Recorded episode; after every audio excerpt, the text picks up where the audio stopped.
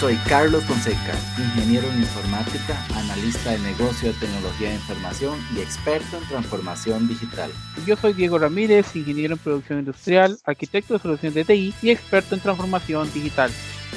Podcast de transformación digital hacia la industria 4.0.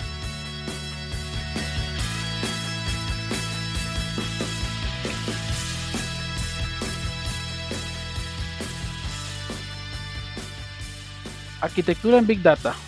Quédate con nosotros y te brindaremos experiencias y recomendaciones para que des tus primeros pasos en el mundo de la transformación digital.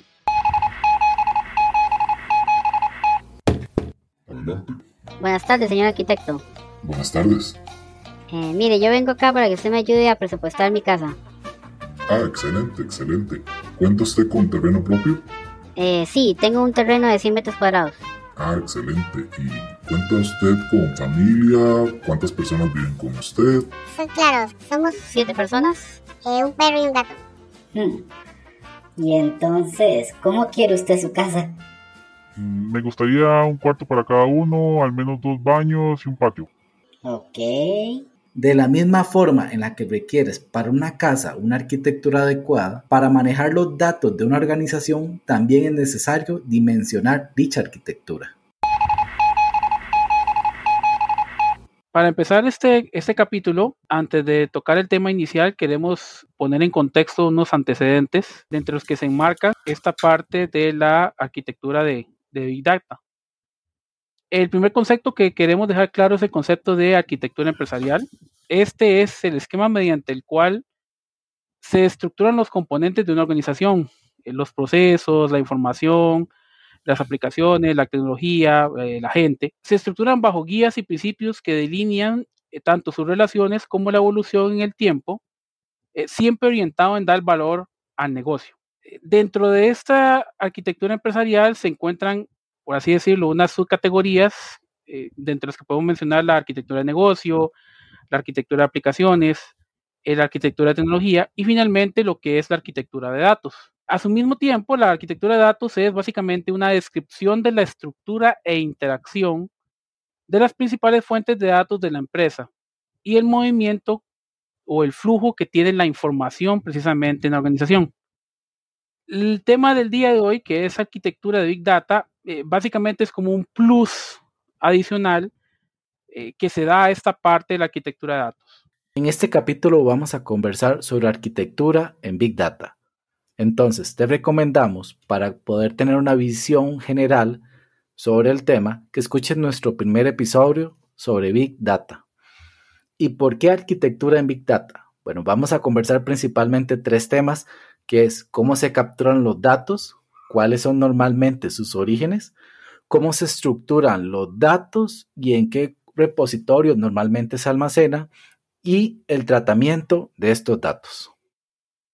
Ok, ¿qué es arquitectura de Big Data? Básicamente, esto consiste en tratar y analizar grandes volúmenes de datos que no pueden ser gestionados de la manera convencional, ya que superan las capacidades de las herramientas de software habituales que utilizamos para el almacenamiento, la gestión y el procesamiento de esta información. Eh, por eso precisamente mencionábamos que eh, arquitectura de Big Data es, un paso más allá de la arquitectura de datos tradicional.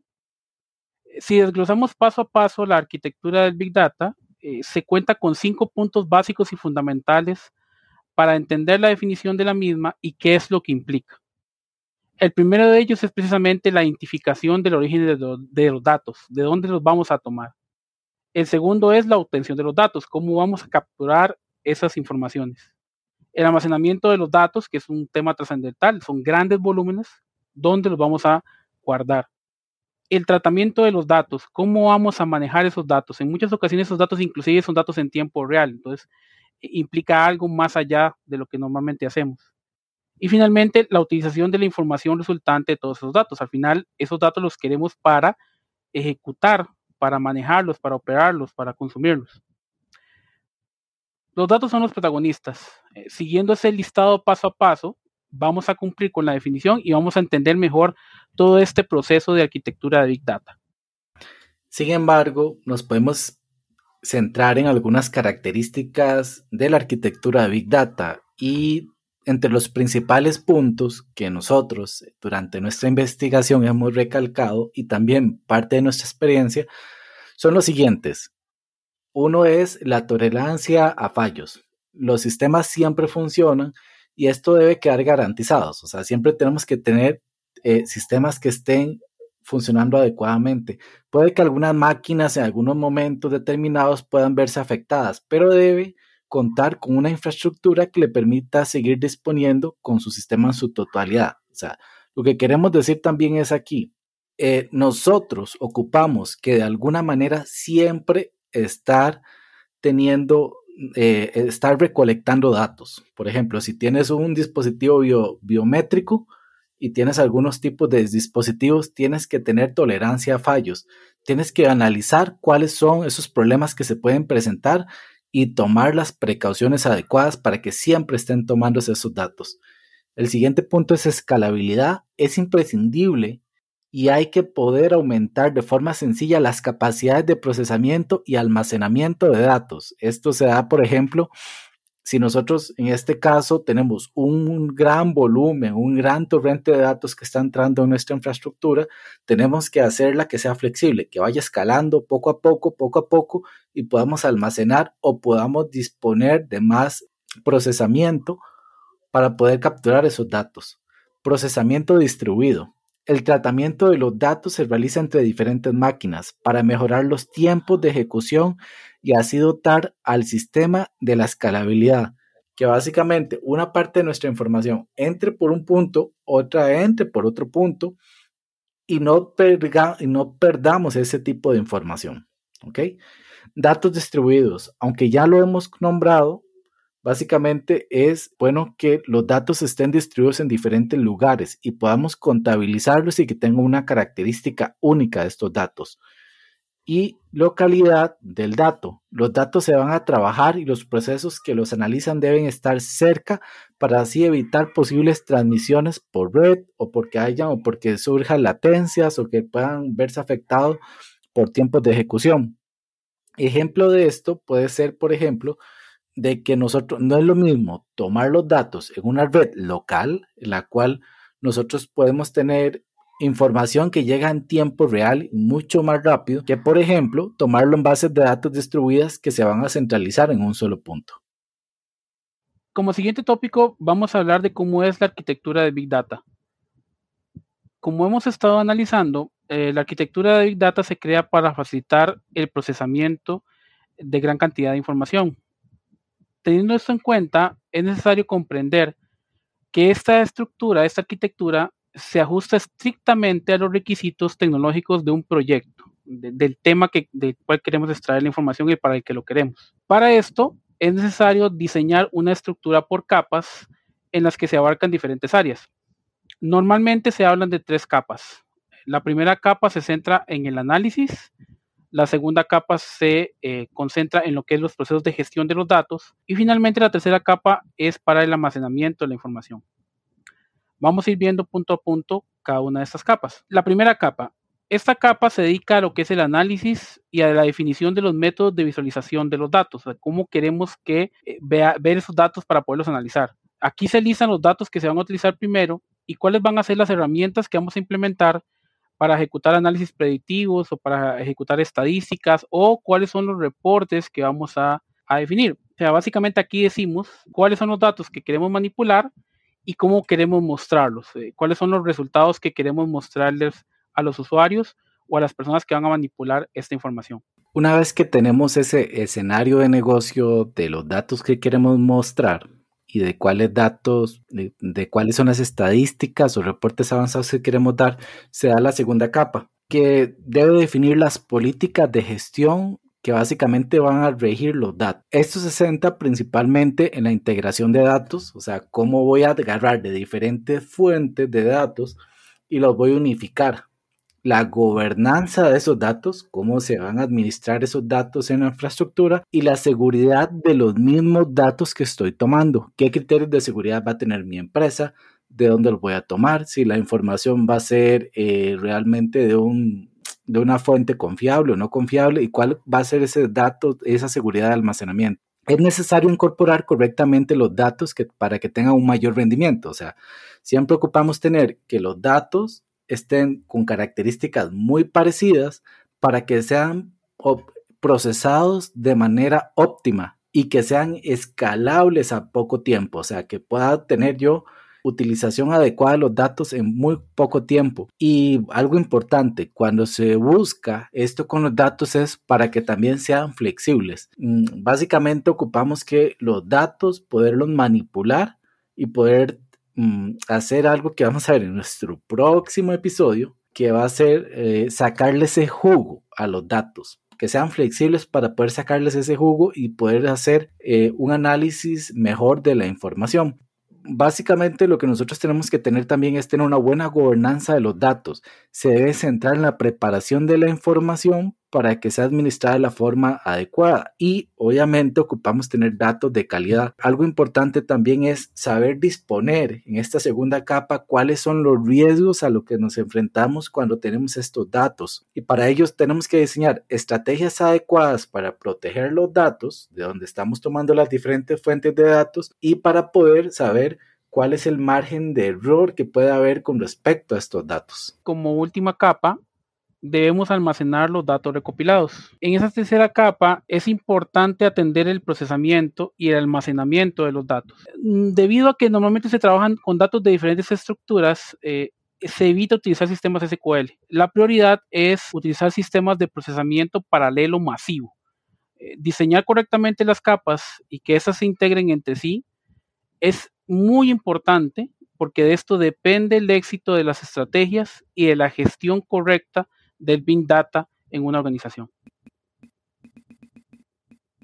Tenemos varios tipos de ejemplos de arquitectura. Entre ellos vamos a comenzar con la arquitectura tradicional o la de la Big Data. Básicamente lo que tenemos es la razón por la que se llama arquitectura de Big Data. Es por la forma o el posicionamiento en que se resuelve la transformación de los datos y se basa principalmente en lo que nosotros llamamos la inteligencia de negocios tradicional en pocas palabras, lo que se hace es que se toma la información del negocio, los datos del negocio que no han sufrido ningún cambio, pero se maneja, depende de la cantidad del volumen y de los problemas que tengamos, se pone en un mismo lugar, en un mismo sistema y lo que se hace es que se mete dentro de una arquitectura empresarial para resolver este problema. Normalmente se utilizan estrategias como son los ETLs o los procesos de transformación de datos, para, ingresar esta información a los diferentes lugares de almacenamiento. ¿Cuáles son las ventajas de estas? Bueno, vamos a ver. Es algo que se ha utilizado desde hace bastantes años, que es simple y fácil de implementar dentro de las empresas. Muchas de las herramientas de bases de datos ya las traen en sus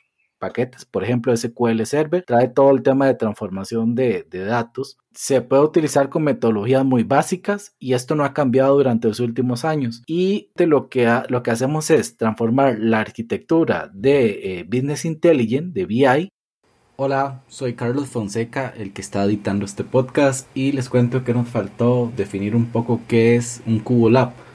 OLAP en inglés significa Online Analytical Process que básicamente es procesamiento analítico en línea. Y su función es tener varias perspectivas de la información que está estructurada en una base de datos.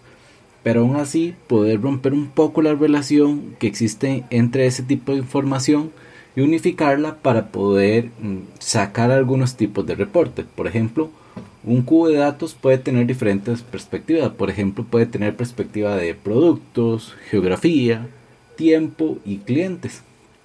Y de esta forma va a ser más fácil para los que desarrollan la reportería generar filtros y ver cómo manipular estos datos. Esto es utilizado en la inteligencia de negocios. En arquitectura de Big Data o sea, trayendo diferentes datos de diferentes lugares, pero lo vamos a meter en una misma arquitectura de inteligencia de negocios. Eh, sus desventajas, que en la Big Data mm, no se pueden extraer información tal como cubos o como normalmente se trabajaría con la inteligencia de negocios, aunque actualmente se dice que puede haber algunas limitaciones que son muy obvias. Una de las desventajas de este modelo es que realmente no se puede aplicar toda la arquitectura en cubos. Un cubo tiene diferentes tipos de, eh, de visiones o de forma de ver los datos, que es como normalmente se aplica en la inteligencia de negocios. ¿Esto por qué? Porque al hacer un cubo podemos generar sobreprocesamiento de la información. Y el problema es que aquí vamos a tener un gran streaming, un gran volumen de datos que van a estar entrando en tiempo real. Y esto, si nosotros lo aplicamos en cubos de datos con diferentes visiones, va a generar un rendimiento muy bajo dentro de, dentro de los datos. Y esto no puede ser satisfecho diariamente, eh, con minutos, con horas o con el tiempo que nosotros necesitemos. El segundo tipo de arquitectura que queremos mencionar es la arquitectura de transmisión de datos o data streaming. En comparación con la mencionada anteriormente, con la arquitectura tradicional, la de transmisión de datos se suele ser radical. Acá no hay procesamiento por lotes, es directamente procesamiento en forma de secuencia durante todo el proceso. Por tanto, no hay ETL en el extremo de acceso a los datos y se reemplaza con un único canal de datos. Los datos procesados eh, por procesamiento de flujo se envían directamente a los consumidores en forma de mensajes. Aunque hay una parte de almacenamiento, el almacenamiento este, se da más en forma de eh, ventanas, eh, por lo que el almacenamiento no se produce en un data lake, sino directamente en el sistema periférico. ¿Qué ventajas tiene el data streaming? Bueno, que no hay un ETL inflado y la efectividad de los datos suele ser muy alta. ¿Qué desventajas tenemos? para la arquitectura de transmisión no hay procesamiento por lotes por la que la reproducción de datos y las estadísticas históricas suelen no ser compatibles. Para un análisis offline, eh, solo se admite el análisis dentro de esas ventanas que estuvimos eh, mencionando. ¿En qué escenario se puede aplicar una arquitectura de eh, data streaming? Se puede utilizar como una advertencia temprana los diferentes aspectos de monitoreo y los requisitos del periodo de validez de los datos. Arquitectura lambda. La arquitectura lambda es una arquitectura fundamental en los sistemas de Big Data. La mayoría de las arquitecturas son básicamente arquitecturas lambdas o arquitecturas basadas en sus variantes. El canal de los datos de lambda se divide en dos ramas. La transmisión en tiempo real, data streaming, y fuera de línea. La transmisión en tiempo real básicamente depende de la gran parte de la arquitectura de transmisión para garantizar su rendimiento en tiempo real se envía información en tiempo real. Está llegando, llegando, enviando, enviando. Mientras que fuera de línea es principalmente un proceso de lotes para garantizar una consistencia final. Se van enviando lotes en diferentes batches, en diferentes momentos y con esto se garantiza la efectividad del procesamiento del canal de transmisión y el cálculo incremental de la principal referencia auxiliar, mientras que la capa de procesamiento por lote realiza los cálculos completos en los datos para garantizar una consistencia final. Por lo tanto, la capa más externa de Lambda tiene una capa en tiempo real, que es el streaming que va llegando, y una capa fuera de línea que va procesando la información y lo que hace es una acción de funcionar estas acciones y lo más importante es que da una idea de función entre las dos partes. Mm, ¿Cuál es su ventaja? Tanto en tiempo real como fuera de línea, cubre muy bien los escenarios de análisis de datos y sus desventajas es aunque la capa de aunque la capa fuera de línea y de transmisión es en tiempo real, enfrenta diferentes escenarios y su lógica de procesamiento interna puede hacer que se, correcte que se cometen muchos errores y que haya cosas duplicadas. Un caso real, por ejemplo, un, escenario en el que podemos ver esto es, eh, podría ser, por ejemplo, cuando se compran libros. ¿ok? La persona va y elige sus libros a su gusto, entra a la página web, ve diferentes tipos de libros, cuáles son los que le gusta. Por lo tanto, en ese momento tendría una batch encargada en, entrenar cuál es el modelo predictivo, en ese caso, para que el usuario haga su mejor contra.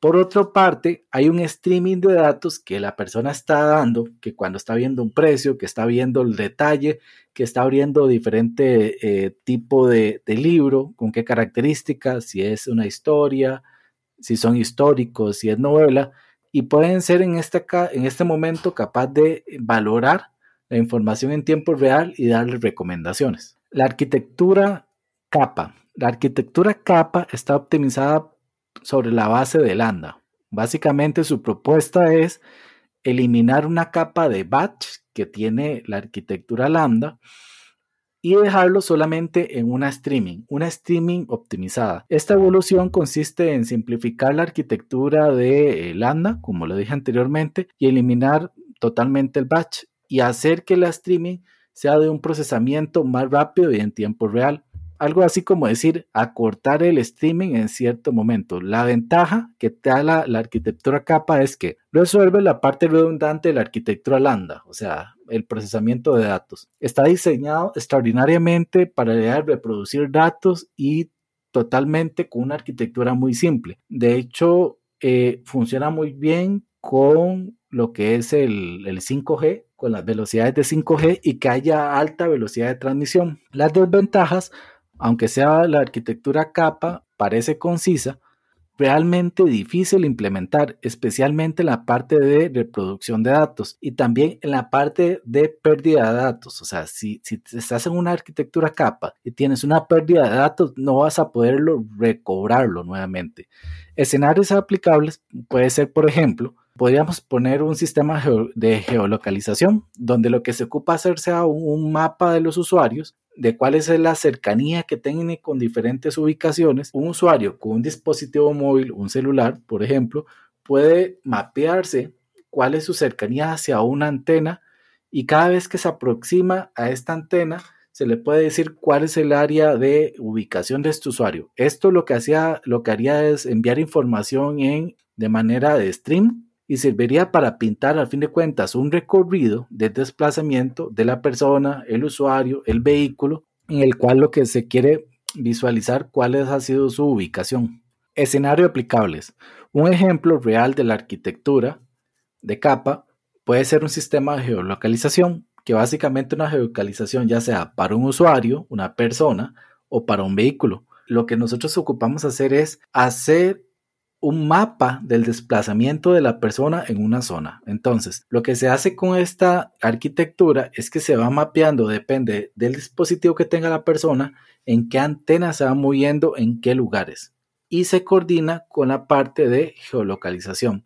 Con esto podríamos al final hacer un mapeo o un rastreo de todos sus movimientos en un tiempo respectivo. Arquitectura Unifield Todas las arquitecturas anteriores eh, se centran principalmente en el procesamiento masivo de datos. La arquitectura Unifield es más radical y combina tanto el aprendizaje automático como el procesamiento de los datos. Unifield se basa en Lambda, pero se ha transformado en procesamiento de flujo. Se agrega una nueva capa de aprendizaje automático. En los centros de datos y en los data lakes a través de un canal de datos se agrega una nueva parte de entrenamiento al modelo y se usa una capa de transmisión. Esta capa de transmisión usa el modelo y lo entrena continuamente. O sea, básicamente él va automáticamente aprendiendo cómo mejorar su propio sistema. Ventajas. La arquitectura Unifido proporciona un conjunto de soluciones de arquitectura que combinan análisis de datos y aprendizaje automático, lo que es una muy buena solución al problema de cómo combinar precisamente lo que es aprendizaje con plataformas de datos. Desventajas. Es la más complicada de implementar. Para una arquitectura de aprendizaje automático, desde el paquete de software hasta la implementación del hardware, existe una gran diferencia con respecto a la plataforma de análisis de datos, por lo que el coeficiente de dificultad en el proceso de implementación es muchísimo mayor. Escenarios donde se puede aplicar. Hay una gran cantidad de datos por analizar y hay una gran demanda o plan para la conveniencia de aprendizaje automático. Como un bonus, eh, también se menciona por ahí eh, un tipo de arquitectura llamada Delta. Eh, lo decimos como bonus para que lo, lo, averigüen ustedes mismos y empiecen a conocer también al respecto de este tipo de arquitectura. Bueno, pero detrás de la arquitectura de datos existe un rol que se ha nacido en los últimos años, que se ha explotado mucho, que es básicamente el rol de un arquitecto de Big Data. ¿Qué es lo que hace un arquitecto de Big Data o qué es lo que se busca de estas personas? En fin, los arquitectos de Big Data son los responsables de proporcionar un marco que reproduzcan adecuadamente las necesidades de Big Data dentro de la, empresa, de la empresa, utilizando ya sea hardware, software y servicios en la nube. Y desarrollando en cierta forma o midiendo en cierta forma cuál es la infraestructura necesaria que ocupa tecnología de información. Ahora últimamente son muchos servicios en la nube, tipo SaaS, el, objetivo de él es al fin de cuentas alinear lo que son la tecnología de información o lo que tiene tecnología de información con las necesidades del negocio. Eh, en fin, lo que hace el tema, el arquitecto, al fin de cuentas, su función final es optimizar los recursos de la empresa para poder guardar ahí la información o la suficiente información para hacer que otras personas con otros roles que más adelante vamos a conversar trabajen con esta información y puedan explotarla adecuadamente. En fin, los arquitectos de Big Data al final son los responsables de obtener los datos de diferentes sistemas con diferentes hardware y diferentes ubicaciones y establecer esta fuente de datos en tiempo real para poder proporcionar esta información y almacenarla en los repositorios de Big Data. Como un último punto en este podcast queremos eh, mencionar un par de casos eh, de uso de arquitectura de Big Data. El primero que queremos mencionar es el caso de los eh, Panama Papers. Para refrescarles un poquito o para contarles a aquellos que no sepan, los Panama Papers fue una filtración informativa de documentos confidenciales de la desaparecida firma de abogados panameño Mossack Fonseca. Estos documentos traían información de servicios que consistían básicamente en la fundación y establecimiento de compañías inscritas en paraísos fiscales, de tal modo que oculten la identidad de los propietarios, las famosas empresas fantasma. El tamaño total de la información filtrada era de 2.6 terabytes. En total, en el análisis de la información eh, participaron un total de 400 o más bien más de 400 periodistas de, de distintos eh, países en distintas tareas de ordenamiento, clasificación, validación y análisis de la información filtrada. Eh, es un trabajo coordinado que tomó aproximadamente 12 meses hasta que fueron publicados los primeros resultados de esa investigación. Eh, la información se filtró de múltiples formas. Habían correos electrónicos, habían eh, certificados, información bancaria, estados de cuenta, eh, copias de pasaportes, documentos de identidad. también habían documentos y actas de alrededor de 214 mil sociedades anónimas. En total eran aproximadamente 11.5 millones de archivos con aproximadamente el registro de 40 años de negocios de este buffet Mossack Fonseca aunque la mayoría eh, comprendía el periodo entre 2005 y el 2015. Ahora, ¿cómo hicieron los periodistas para interpretar esta enorme cantidad de datos? Eh, primero que nada, bueno, analizaron la variedad y el volumen de los datos. Eh, se dieron cuenta que obviamente manualmente era poco práctico, por no decir que era imposible. Y tampoco pues con software tradicionales. Precisamente por esto, el Consorcio Internacional de Periodistas de Investigación eh, llamó a una firma de análisis de Big Data eh, llamada Nuix eh, para que los ayudara precisamente a darle sentido a esta gran cantidad de información. El Nuix lo que hizo fue reducir los grandes volúmenes de datos y, formatos de archivos complejos y presentarlos en forma clara según la información que se requería. Como un primer paso, básicamente este, este software, que es un software de investigación forense, convertía los PDFs y los archivos de imagen en información leíble. O sea, la información capaz de ser objetivo de búsqueda. Extraía metadatos y los metía en, una base de datos. Así de esa forma, en lugar de tener que buscar a través de cada dato o cada archivo más bien individualmente, los periodistas podían extraer y agregar información de toda la base de datos. Ahora bien, conforme los periodistas iban investigando, ellos igualmente iban generando información, porque lógicamente ellos investigaban, veían las conexiones de la data y iban generando más data. Entonces, eh, obviamente, eh, al ir creciendo la información, fue necesario eh, tener una base de datos con múltiples niveles de seguridad para todos los documentos secretos y que fuera acceso mundialmente, porque como les decía, participaron más de 400 periodistas de muchos países. debido a esto, o más bien gracias a esto, surgió una nueva idea, utilizar una base de datos de grafos o sea, básicamente en lugar de una base de datos tradicional que muestre los datos en una estructura de hoja de cálculo, eh, la base de datos de grafos permite a los usuarios visualizar los datos como una red de nodos y conexiones, o sea, un, diagrama de, de relaciones.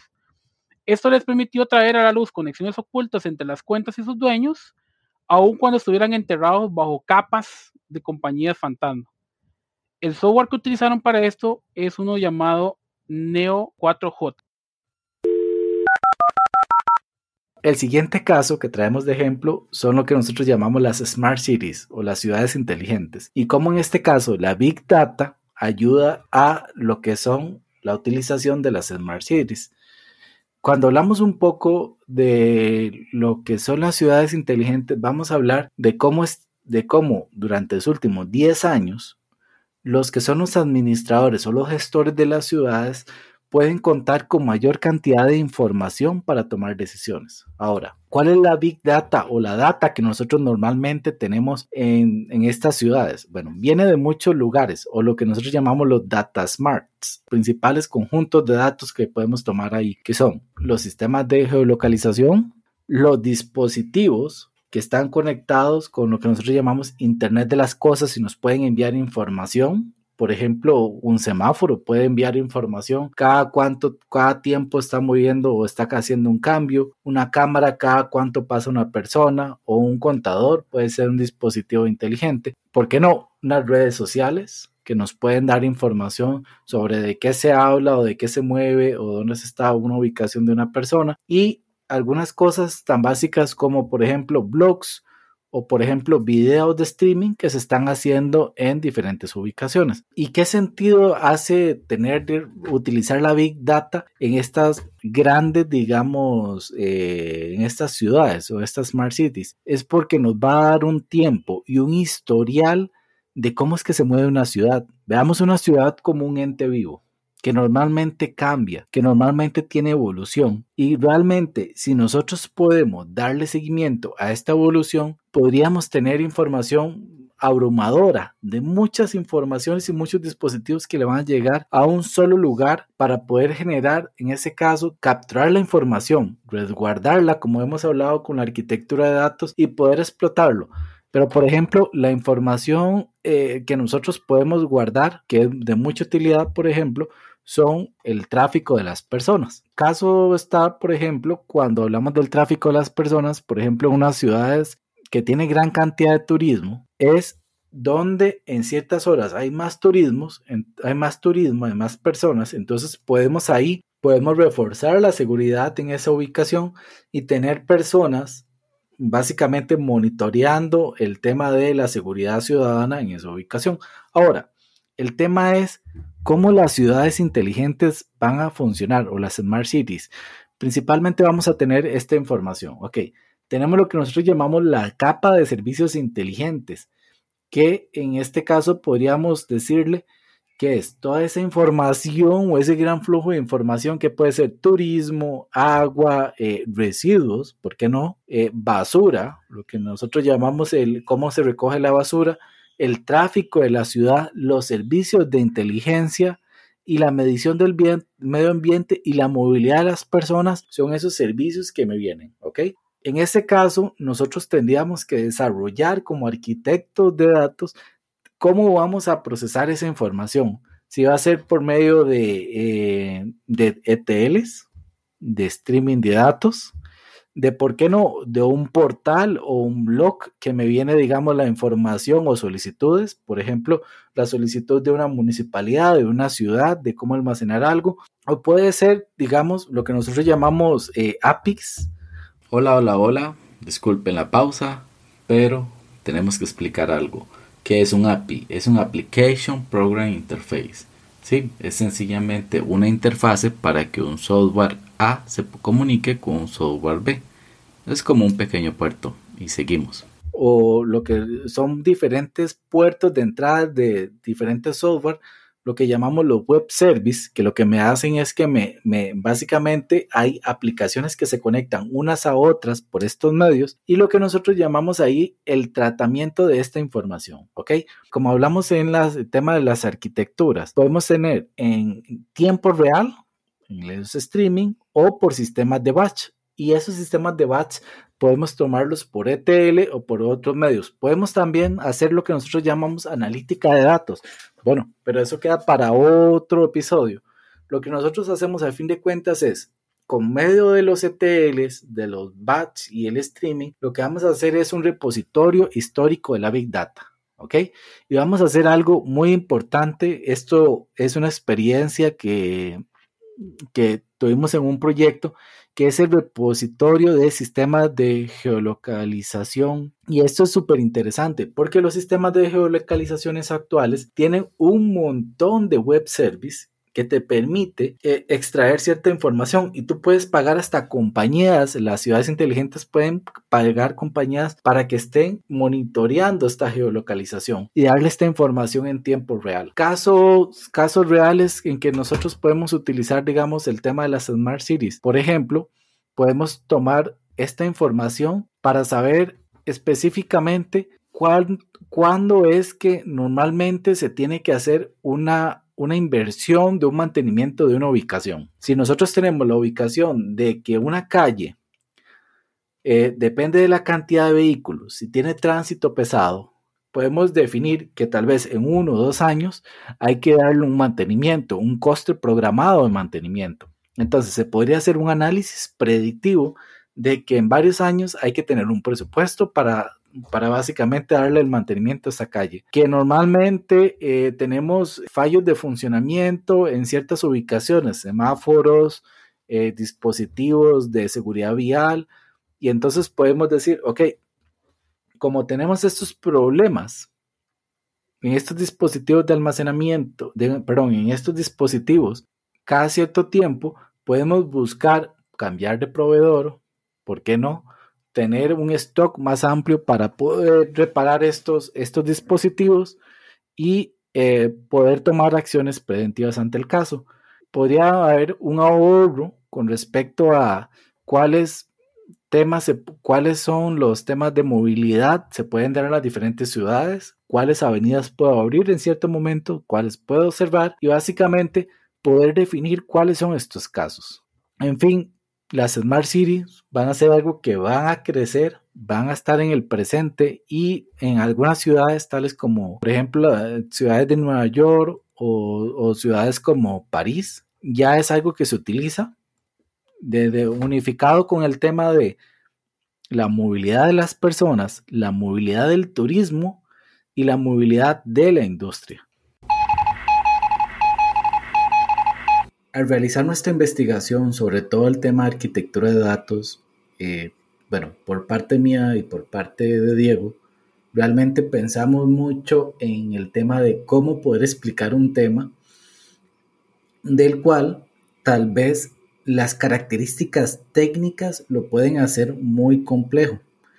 Y realmente dentro de esas características técnicas tal vez no podemos conversar todas en un solo eh, capítulo, un solo episodio, sino que ocupamos que si es la primera vez que nos escuchas, que tal vez escuchen nuestros capítulos sobre temas de Internet de las Cosas, ayuda bastante para poder entender un poco este tema, y sobre los temas de eh, servicios en la nube, que es parte de las principales piezas por las cuales nace la arquitectura de Big Data también quisiéramos entrar un poco más a fondo sobre el tema de, arquitectura empresarial y de, dónde maneja, de dónde dentro de las organizaciones se manejan estas bases de datos o se maneja toda la información, pero creemos que no es el momento. El mensaje del día de hoy o lo que queremos que te lleves al finalizar este episodio es que puedas comprender de manera adecuada qué es la arquitectura de datos y cómo esta arquitectura de datos es el motor que hace que al fin de cuentas la Big Data genere en un futuro nuevo tipo, nuevos tipos de informaciones. Aclarando ahí, tal y como eh, Charlie lo está mencionando, eh, al investigar sobre este tema, en algunos momentos pues nos, nos pusimos a pensar si era necesario introducir otros temas para aclararle un poco a las personas que nos estén oyendo por primera vez de qué es arquitectura Big Data. Al final decidimos solamente incluir unos pequeños conceptos al principio que ustedes ya los pudieron escuchar, eh, porque nuestro objetivo es, todo nace a partir de transformación digital, todo nace a partir de Industria 4.0, eh, y estos, estos capítulos que estamos desarrollando es Big Data. La arquitectura de datos ya existe, ya la usan día a día en todo el mundo, todas las empresas tienen que tenerla. Aquí lo que queremos hacer hincapié en cuál es ese, plus, ese añadido que se le agrega a la arquitectura de datos para convertirse en arquitectura de Big Data. E, e, ese, es, ese, ese fue nuestro objetivo, nuestro planteamiento a la hora de hacer este, este capítulo. Es muy importante o considero que será muy importante para muchos de ustedes, sobre todo si no tienen, digamos, bases o, es la primera vez que están oyendo hablar de, Big Data, pues que se investiguen un poquito sobre qué es eso que estamos mencionando, qué es arquitectura empresarial, eh, qué es arquitectura de datos, etcétera, para finalmente llegar a lo que es la arquitectura de Big Data, que un punto importante eh, no es algo nuevo en realidad, es algo que ya existe, casi que desde que redes sociales existe arquitectura de Big Data. Así que como lo podrán comprender, no es, no es un tema de ahora, es un tema que está ahí eh, y que va a seguirlo estando durante mucho tiempo. Em, hay otro tema, Diego, que también me gusta bastante y es el tema de eh, sencillamente poder hacer mentalmente esta diferencia entre los tipos de procesamiento. Creo que ahí está el éxito sobre el tema de reconocer el tema de la arquitectura de datos, que existen dos tipos de procesamiento, a fin de cuentas. El procesamiento en tiempo real, que normalmente le llamamos streaming, ¿verdad? Y este procesamiento de tiempo real, streaming, es difícil de, de, controlar porque puede venir en grandes volúmenes y grandes cantidades. Y a fin de cuentas, el tema del procesamiento en batch, que son otros esquemas de datos, bases de datos, archivos de datos y otro tipo de información que pues, se puede capturar y se puede hacer el procesamiento de la información para almacenarlo todo esto a nivel en una base de datos. Que justamente el tema de almacenarlo en una base de datos es, depende del arquitecto, de, del arquitecto de Big Data, elija el tipo de motor de base de datos, pero a fin de cuentas lo que tenemos ahí es un montón de información, ¿verdad? Y ese montón de información, algo bien, bien interesante también, es que ese montón de información y cómo se lleva esa arquitectura eh, no tiene que ser perfecta. La arquitectura de la Big Data va mejorándose, es un tema que nace aproximadamente lleva unos 10 o 12 años eh, realmente en el mercado. Entonces es, una, es, es, un tema relativamente nuevo. Y esta arquitectura no es perfecta, sino que va evolucionando y van saliendo nuevas librerías, nuevas herramientas, van apareciendo, decías vos, el tema de la inteligencia artificial, va apareciendo, ingresándose el tema de la inteligencia artificial, va agregándose a las arquitecturas de Big Data para poder consolidar de mejor manera los datos. Entonces, al fin de cuentas, parte de este viaje que nosotros estamos haciendo es reconocer todas estas cosas para poder, al fin de cuentas, se puede decir, invitarlos a que puedan participar o puedan escucharnos en nuestro próximo capítulo, en el cual ya vamos a entrar de lleno a los datos y vamos a entrar en el tema de ciencias de datos. Entonces, nada, invitados a nuestro próximo episodio. No sé, Diego, si tienes algo más que, agregar.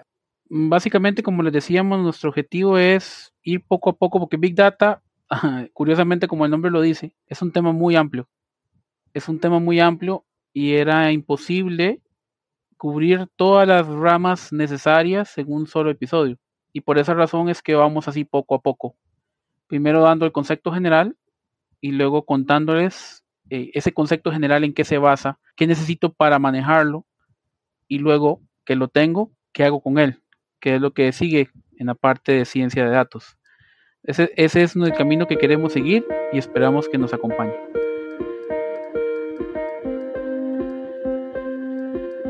Como profesionales implicados en la transformación digital, debemos ser conscientes que la Big Data no es una tendencia, es una realidad actual y que al querer implementarla es necesario contar con una arquitectura que logre soportar los procesos de obtención de datos, almacenamiento y tratamiento de la información.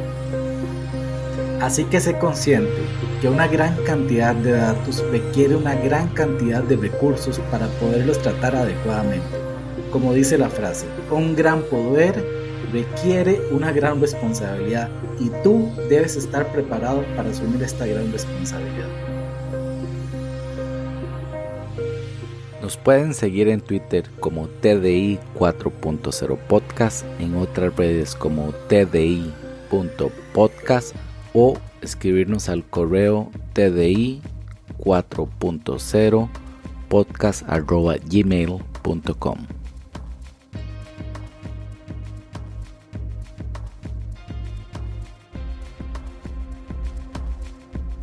Cambia tu mentalidad hacia un pensamiento digital.